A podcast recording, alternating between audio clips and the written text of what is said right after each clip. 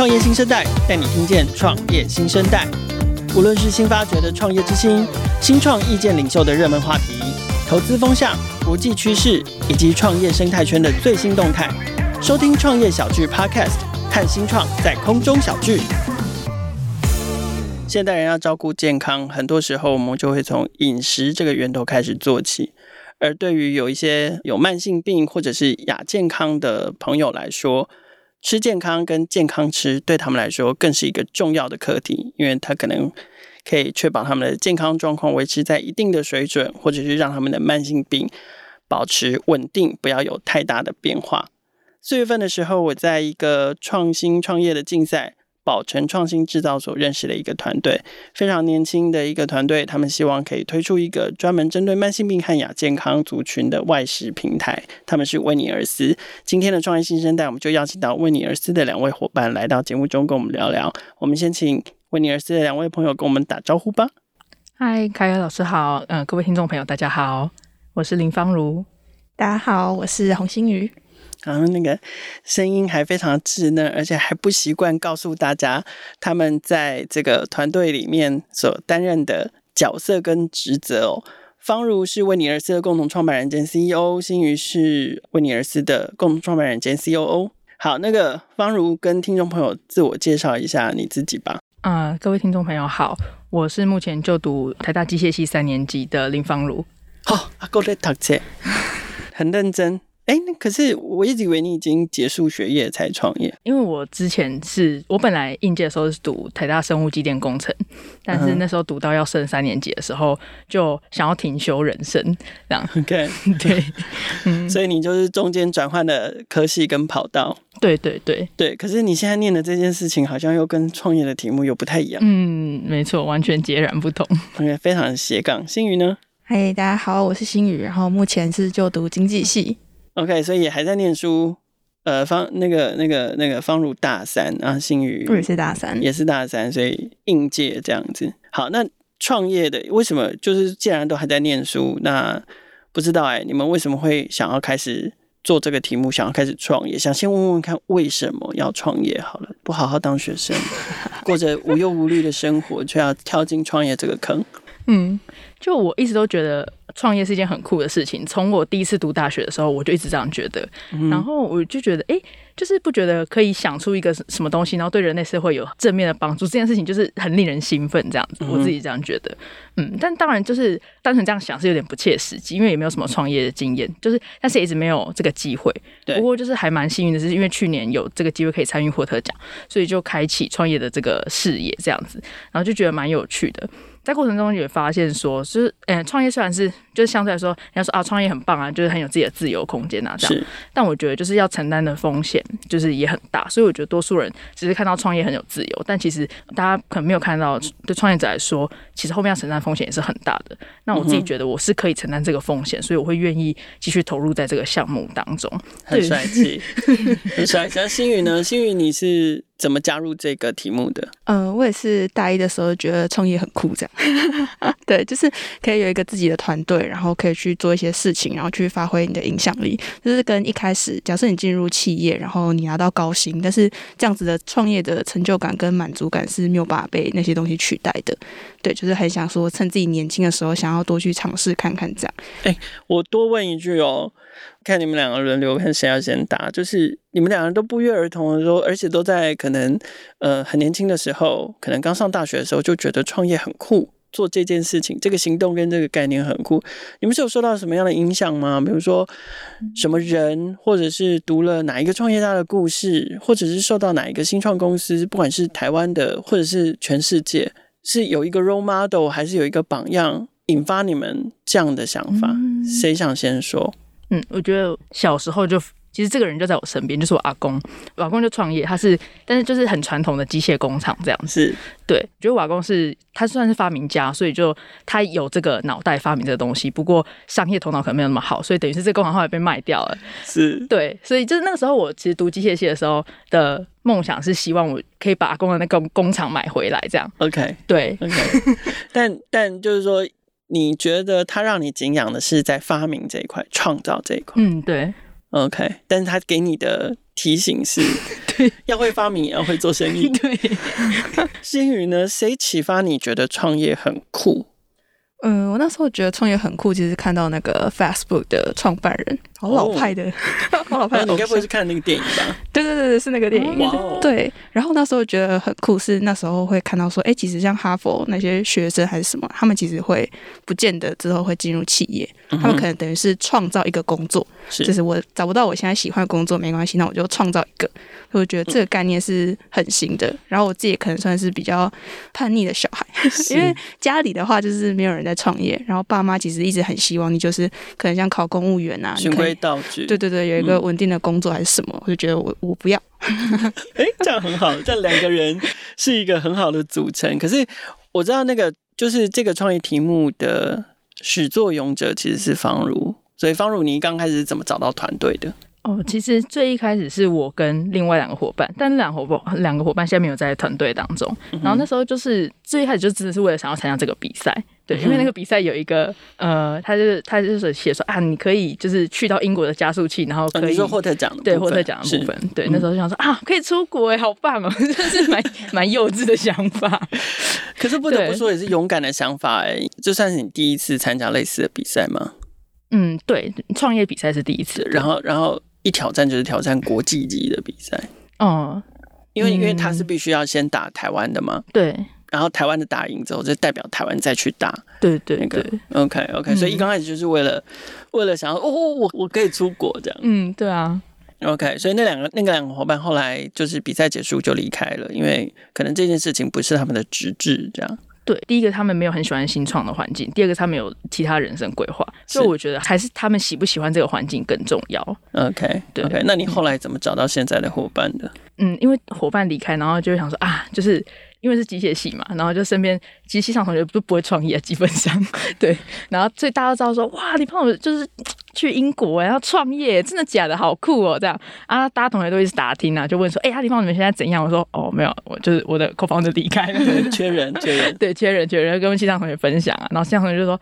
阿板，你要不要找那个谁谁谁啊？然后我之前他们参加就是参他们参加一些比较 techy 的竞赛的时候认识的谁谁谁，我说哎、欸、好啊好啊。然后因为新宇刚好是我台大创创学程的伙伴这样子。哦、OK、嗯。对，而且他他也是就是他哎，新宇是看着 Interwellness 长大的人啊？怎么说？因为那时候是我呃霍特奖是要从校园比赛，然后到台湾区赛嘛。是我是台大校园区的总召，然后到区赛的话也是筹备团队这样。OK OK，你负责办比赛。然后方如是参赛者，他带着项目，嗯、然后你就看着他长大，看着威尼尔斯这个这个项目长大，然后最后就是选择加入他们。对对对，嗯，我会邀请，我会问他说：“哎，刚好，反正他要打掉重练了，要不要？是，是一起？对啊，就是没关系，在一起从零到一次。对对对，嗯，OK，好，所以其实我想，呃，威尼尔斯这个服务包含。我认识你们是因为参加宝城那个竞赛，那在这之前还参加了霍特奖，所以他其实也经过了不同的阶段的历练跟打磨。刚刚方如也说了，反正都要砍掉重练嘛。嗯，那现在的威尼尔斯整个的平台它是怎么设计的？它的服务机制是什么？它要提供什么样的产品或服务？然后希望呃。可以达到什么样的价值，跟满足什么样的消费者？嗯，我们的平台现在的话是一个 SaaS 的服务，就是你可以透过。可以透过浏览器，然后你直接点击之后就可以做使用，你不一定要下载一个 App 之类的。嗯、那我们初步的服务流程的话，大概会分为三个部分。那首先就是使用者他们可以使用饮食标签去搜寻符合自身需求的餐点，像是他可能需要高蛋白，他要低 GI，或是他要低糖等等，他可以很方便的直接选择。那第二个部分就是他选择好了之后呢，他就可以再选，哎，那他要外带还是他要外送？然后就可以直接进行线上付款，这样。嗯、然后第三个部分就是，哎，你餐点都点好了，然后你也吃了，然后你可以把你的这些餐点的资讯啊，像是热量、然后营养素等等，就是汇入你个人的饮食日记里面，那你就可以很轻松的去看到说，哎，我今天吃了什么，然后可能有多少的蛋白质，有多少的淀粉等等，这样。对。那我们额外的功能的话，就是还有像是加点，或是假设你今天没有吃完，那你可以先选择说，哎，我今天可能吃了剩下嗯、呃、三分之一的饭等等，然后这这个东西其实也可以把把它输入进去，这样去做一个记录。对，嗯哼，嗯，然后我们未来其实还有计划，像开发像是 AI 辨识，就是营养师诶可以透过 AI 辨识直接去看这些餐点的营养价值等等，然后还有营养师的线上服务，对，然后还有我们去建置一些社群的功能，这样。所以听起来它是一个针对这个 C 端的消费者，然后从饮食，尤其是外食作为切入点，然后延伸到全方位的这个健康管理的一个一个平台，就是跟饮食有关的这个健康管理这样子。嗯嗯嗯，对。对，那你们观察到说，如果是饮食餐饮服务，或者是餐饮外送，或者是外带的这样的服务，在现在的市面上其实已经非常的普遍嘛？那你们自己最主要要切入的可能是哪一些族群？它好像跟你刚刚提到的这些标签是有关系的。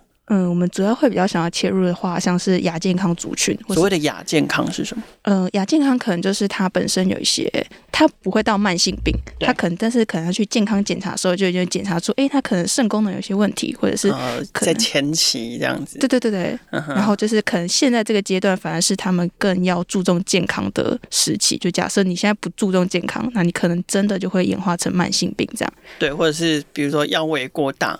对对，对，体重过重，或者是抽血的时候，哎，好像血脂略高了一点，嗯，这样这一种，但是可能还没有构成疾病哦，他可能不用固定的用药，可是这样的人可能从饮食上面，也许就能够改善，或者是。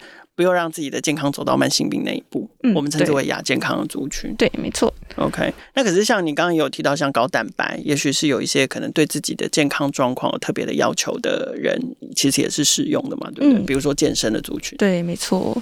为什么一刚开始会想？我不知道，你是因为像你们啊这么年轻。大好青春，然后就是最喜欢吃垃圾食物的时候了。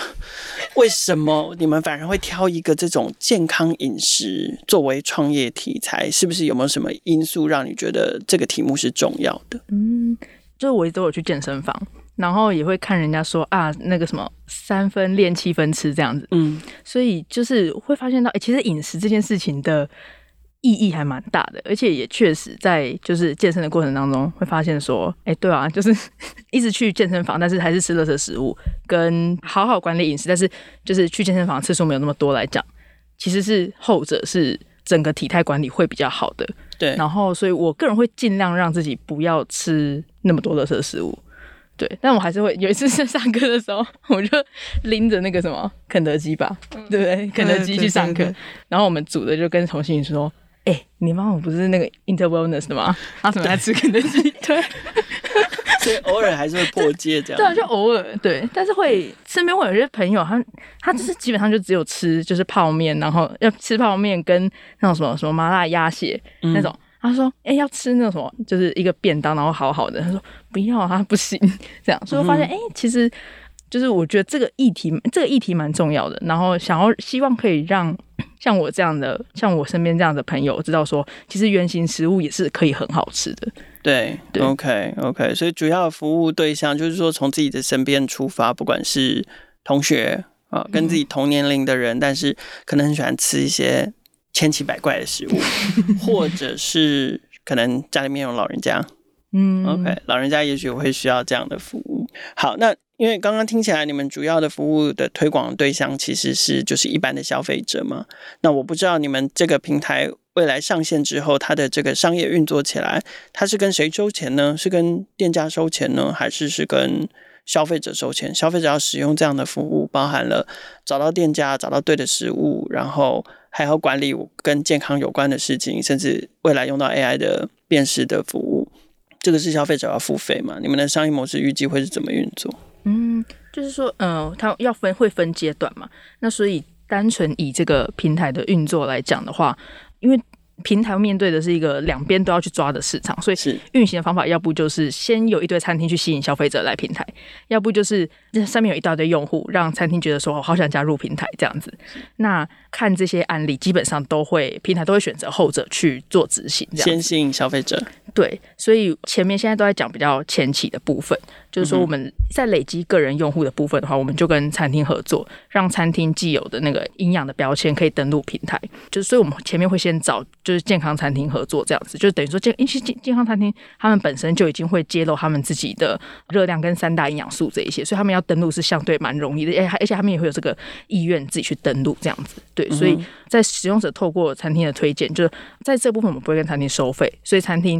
一来是他会可以透过，我们会跟餐厅说，你帮我们跟使用者推荐，那我们会让会把这个就是消费者的这个回馈，就等于说，哎，他吃饮食他可能剩吃剩了什么，然后他什么东西再多点了什么，这些讯息会给他，那也不跟他收费，所以他这样的话他有可以增加他跟使用者说，那你要不要用这个平台去记录这样的动机，这样子，嗯，对。OK，嗯，这是个人累积个人用户的部分。这个因为刚才说没有收费嘛，所以收益流怎么办？就是说，我们收益流的来源就是，嗯、呃，跟企业提案加入他们本来就有的，呃，员工协助方案，就是像员工福利这样的、oh, 的机制这样。对，所以就协助慢性病和亚健康族群的午餐的安排。因为我们发现说，哎，有一些。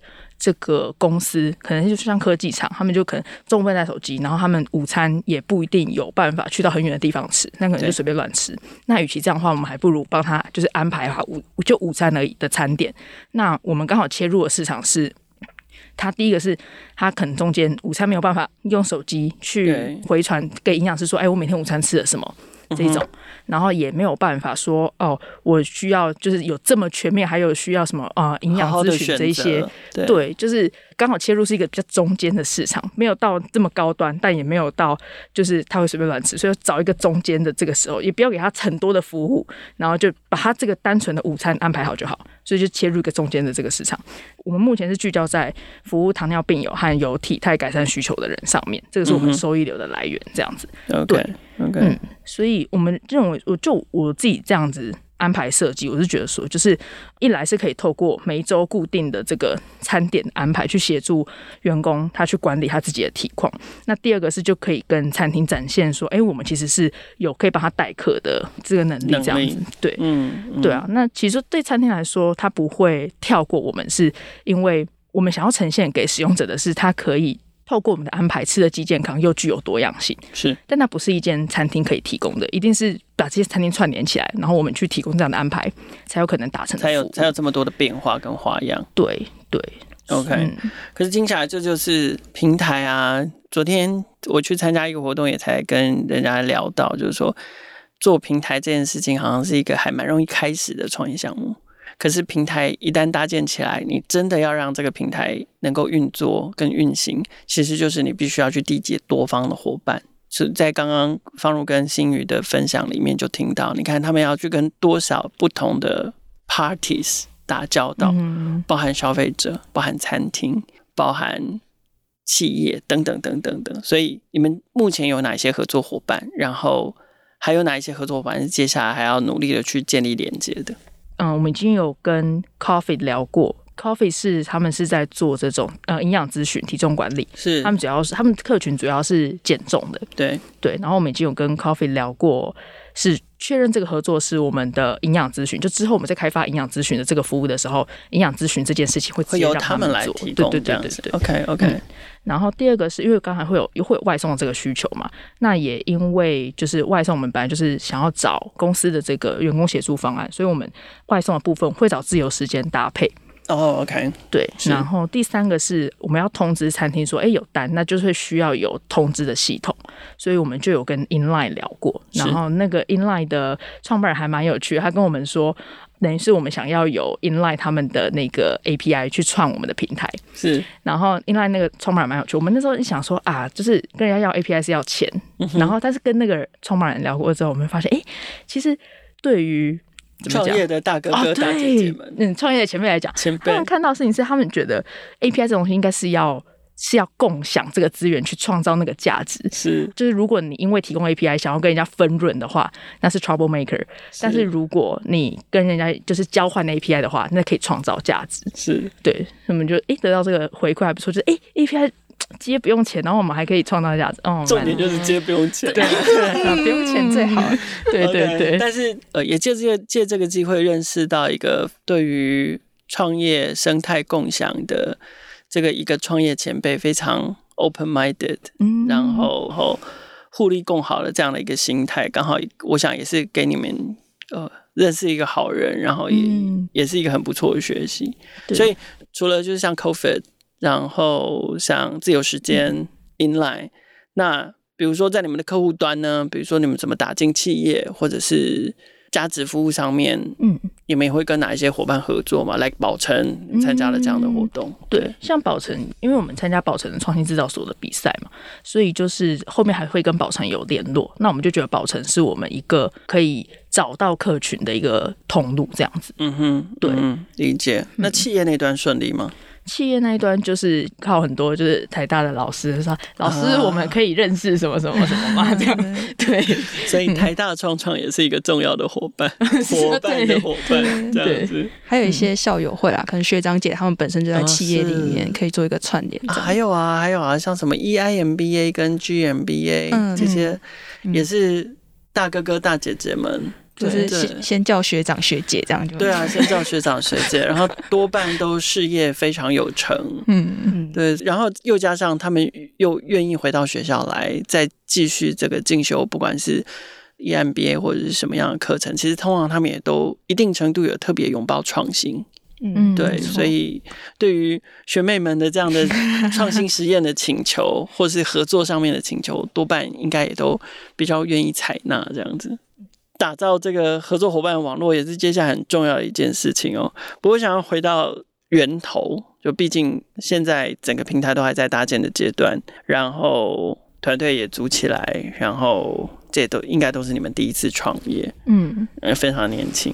我想回到创业的原点哦，就是当时是因为参加获特奖嘛，方如前面有聊到，可不可以跟我们分享一下获特奖这样的经历？尤其就是对一个第一次可能。第一次创业，然后自有一个 idea，还没出国打过比赛，然后就参加这样的活动，嗯、就是方如可跟我们分享一下你参加获得奖有没有有没有哪一些学习或者是哪一些经历是让你自己觉得印象特别深刻的？嗯，我觉得，嗯、呃，整个经历来讲，就是。当然一开始就觉得啊自己很幸运，然后很谢谢这个校友会、台复会的。你后来有出出到国吗？有啊有啊，就我们就真的去英国五周这样，然后我们还提前去，跟晚回来，然后就 在就有在伦敦晃这样子。是对，然后呃，因为我个人一直有这种就是去环游世界的梦这样子，然后所以就是觉得啊是一个前哨站，就出国的前哨站，就觉得啊真的去国外就看到很多就是跟台湾是不一样的光景，就光是走在那个街道上就啊是不一样，然后要看一些有的没的，就啊好酷哦。原来原来国外在流行这些，干嘛干嘛啊？当然这个就是在在伦敦，但真的如果是创业这件事情的学习来讲的话，就是我发现国外的老师还有他们在辅导学生 pitch 这件事情，我觉得就是在创创，大家可能老师就说啊，就是就是要什么 pitch 啊，然后要要 pitch，大家就会用 pitch 这个字。但到英国那时候看他们真的真的 pitch 的时候，我就觉得此 P 非比 P。对，我觉得那 差异在哪里？就是学成这是报告，就是是期中、期末报告，但是报告是报告是 presentation，它跟 pitch 不一样。但是 pitch 是我觉得 presentation 它只是传达你要传达的意思，是就是把这件事情讲完，对，他就讲好。但是 pitch 是他是你要向人家投递一个东西，你要向人家传达一件事情，你要吸引人家，是对。所以我觉得整个就是 pitch 的整个故事线流程，然后安排。这件事情都要很细腻的去执行，它其实不是单纯的 presentation。所以你们在五周的那段时间，跟霍特奖有关的流程是五周。嗯，对。那你们做了哪一些事情啊？哦，我们哎，他每一周都有 pitch，然后但第一周是 showcase，然后后面四周是 pitch，所以最后一周有两个 pitch，等于是最后那一次是 final pitch，然后 final pitch 那次会选，就是哎，他会再选六组去参加总决赛这样子。对，对，对，对。那时候看到 pitch 是说，像那时候有看到一组，就是让我很印象深刻。他们是在做，就是把那个乐色鱼的肉，等于是乐色鱼大家都不吃，但是他发现哎、嗯欸，那个肉很好吃，所以他想要用乐色鱼的肉，就是做成罐头这样子。嗯哼，对。然后因为乐色鱼的英文叫 devil fish，然后他就说，哎、欸，我跟恶魔做了一个交易啊。对，就是这种开头。然后哎、欸，就非常发现说，其实 pitch 是要去吸引人的，但是就是。就回来台湾之后，发现大家就说：“哎，等下一周要 pitch 或什么。”但是看到的事情就是是 presentation，就不太一样。OK OK，所以你们五周的时间变，就是说除了 showcase，然后就是 pitch，然后老师会指导修改，嗯，嗯嗯，然后再提，然后再修改，然后一关一关打过去这样子。对对对，嗯，好，那可是获得奖是比赛，然后跟你们认识，其实也是在比赛上面认识的。嗯，那对你们来说。参加比赛跟真正创业的差异在哪里？比赛当然有比赛的挑战，OK，可是真正创业以来碰到的挑战是什么？嗯，觉得比赛跟真正创业差异就是市场的机制不太一样。就是比赛你会不会得奖，你会不会赢，其实主要是看在评审。但是在真正创业来讲，你这东西会不会成功，就是看市场给你的回馈是怎么样。所以我们觉得在参加比赛跟真正创业的时候，其实我们的策略也不太一样。就像是参加宝成的比赛，那我们其实就是针对这个宝成人寿这个 case，然后我们又去想了一个新的企划，然后想办法去提升整个附加价值。有可能是会为了比赛，然后特别去设。计说：“哎，那我们应该要怎么样去打这个比赛？然后真正创业来讲的话，我们就会比较，我我觉得会比较细腻，就是会把它拆得很细。好，我们现在第一个阶段是我们要吸引初期的使用者，然后我们要增加餐厅数，我们要怎么样？就是会有一个一个的小目标，步步为营。对对对对，然后有一个不同不同的小计划去进行，这样，所以应该是整个的策略啊，经营都会比较不一样。那碰到的挑战应该也。”特别的具体跟真实。对，参加比赛的话的挑战，感觉比较会像是，真的就是一个脑力激荡，就是我们要怎么样去 conceive 一个新企划之类的。对对对。然后真正创业的话的挑战，感觉不能搞砸，因为它是一个创业项目。这样对。嗯，我觉得挑战，嗯，挑战比较是呃，在发想这一些，哎，这个企划要怎么做的时候，那都是终究是发想。嗯，所以在规划的时候就是说啊，人人家就会这样吧。但你真的下去做的时候，会发现，哎，没有，人家没有这样想，怎么办？卡住了，死定了，完蛋了，脱节。对对，嗯，OK。那如果是这样的话，就是说碰到这些问题，那对你们来讲，创业到目前为止最最需要跟最缺乏的资源是什么？大家都说啊，创业就是缺钱这样子。嗯，对，所以钱当然是当然是一个，不过我觉得钱也是要看，就是呃，这个钱。就算他进来了，那他要用在哪？应该是先确定自己要什么钱，然后再去要，再去要这个钱嘛。嗯、那我觉得就是只要呃，这项目是可以证明说，哎、欸，这个是有人会买单的，那我觉得钱不是太需要担心的问题。那我觉得比较很很缺，应该说确实是很缺乏，整个环境底下最缺乏的是人。嗯哼，对，就是包含呃，像现在整个呃，像薪资在涨嘛。对，然后像呃，像我自己是工学院的，然后呃，就嗯、呃，人家说像那个学期初的时候就有那种企业征才啊，然后就会说啊，你什么院啊？哦，工学院、电子学院，然后就是啊，我们这个就是基本上年薪都是百万起跳，就等于说我们要找工程师，我们是要跟就是人，我们也要可以开得出年薪百万，对，等于是这样的水准去下去竞争。可是新创公司通常比较难，对，就变成哎，找人才其实是不是那么容易的事情。OK，嗯，然后缺乏找人才的资源，呃，就钱嘛。对，那我觉得更困难的事情是找到跟你的方向、跟你的想法，然后愿意投入的事情是有一样目标的那样的人才。嗯、对，我觉得这件事情最困难。就如果他单纯只是要钱的话，那其实他就不会新创公司啊。可是回到初衷想啊，你当初怎么怎么说服跟吸引新宇加入的？那个就是同样一件事情，再去吸引吸引更多像新宇这样的人。嗯，前仆后继的加入团队啊，就应该说每个人有兴趣的领域不一样，他可能想要参加入其他领域的新创，他不一定想要加入我的新创。对，所以就是如果嗯只是为了他薪水够高的人，那他就不会来新创嘛。那如果是哎、欸、还想要可以达成一些自己的想法的人，他可能会去找新创相关的职缺。不过这些人当中，呃，他就不是每个人都会对我的题目有兴趣。是对，所以。确实啊，可是经过这样子的梳理跟讨论，就是光我们这样聊天聊聊，你就会听得出来啊。既然在现阶段新创团队在这个现实条件上面可能是没有办法相比的时候，确实，那也许我们能够，然后再加上你内心真正真正想要的，其实是认同为你而死的伙伴加入嘛。所以，也许这样我们就知道，我们应该要沟通清楚的，就是为你而死的理念愿景。使命、目标，当然，也许可能本梦比高了一点，可是，在现阶段，我们能够给的就是这一些。嗯、然后，同时，我们可以一起期待的未来是什么模样？可能要让有一点点兴趣想要加入的伙伴们，可以更具体的看到，我们要一起迈进的那个未来会是什么模样？对、嗯，那也许可以借由这个机会，用梦想去跟大型的组织竞争。就是吸引到好的人才的加入。嗯，是。好啦，最后一题，请二位分别来跟我们分享一下，就是因为。真的是创业新鲜人，所以我也很想，然后又加上你们又是非常年轻的时代，我其实真的也很想知道，就是说在这个阶段的你们，在这个年纪的你们，然后在第一次创业的你们，创业到目前为止。创业教你的事是什么？创业，我觉得创业教我的事是人脉的重要性跟连接。就是像我们很多的计划啊，或者是可能在我们在创业中遇到什么瓶颈的时候，我们其实都会去联络一些业师，或是之前有遇过的一些很有经验的学长姐，他可能是请教他们说，哎、嗯，那我们现在这个情况，或者是像之前我们大改组的时候，就去询问说，哎，那这样子你有没有给我什么建议吗？或者是我们可以怎么样去做分配？这样对，所以就觉得人脉的连接其实很重要。然后我们很多的合作机会，其实都是从可能夜市他有想到说，哎，我想上次听到谁谁谁，然后好像跟你们蛮适合，可以介绍给你们认识等等。然后还有一些可能在链接上要注意的一些礼节啊，或者是像是平常就是可能要会常常跟他们分享说，哎，我们最近有参加保存比赛哦，然后我们有得奖哦，什么就是实时的去更新我们的情况，就是不要让人家觉得说我们都是现实的小孩。对对对对，就是可能平常要稍微维系一下这个关系这样。对，那方如呢？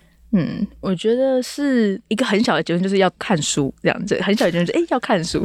那为什么，怎么会这么掉书袋呢？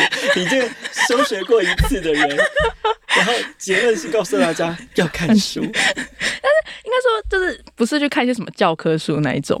对，就是呃，我一直都算蛮喜欢看书嘛。但我以前就是会喜欢看的书是看那种，因为我一直想要，我其实我第一志愿那时候是。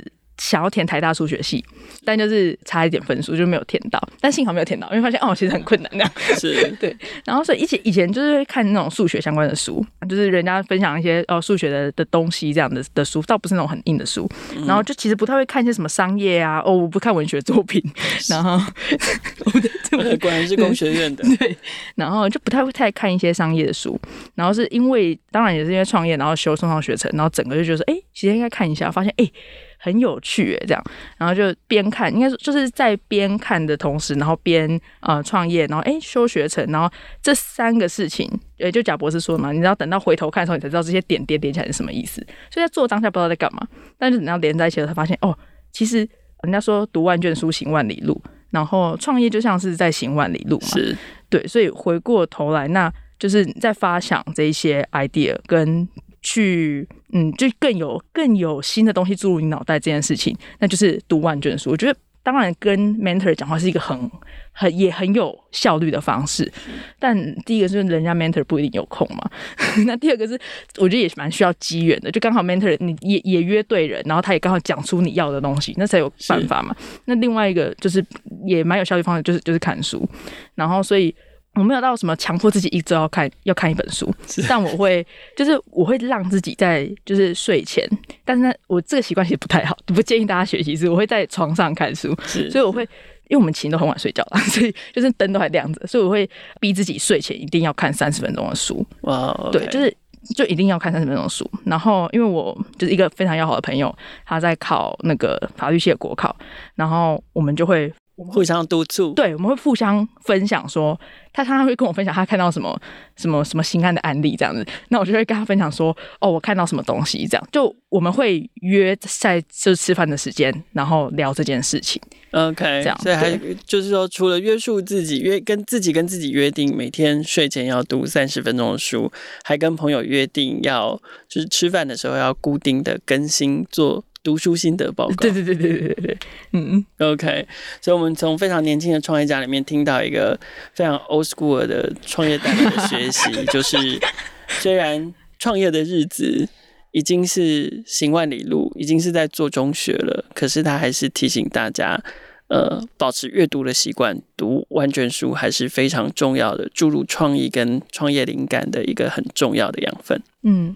今天非常感谢为你而思的两位共同创办人方如以及青宇来到创业新生代。为你而思的平台正在如火如荼的进行规划、开发以及业务串联中。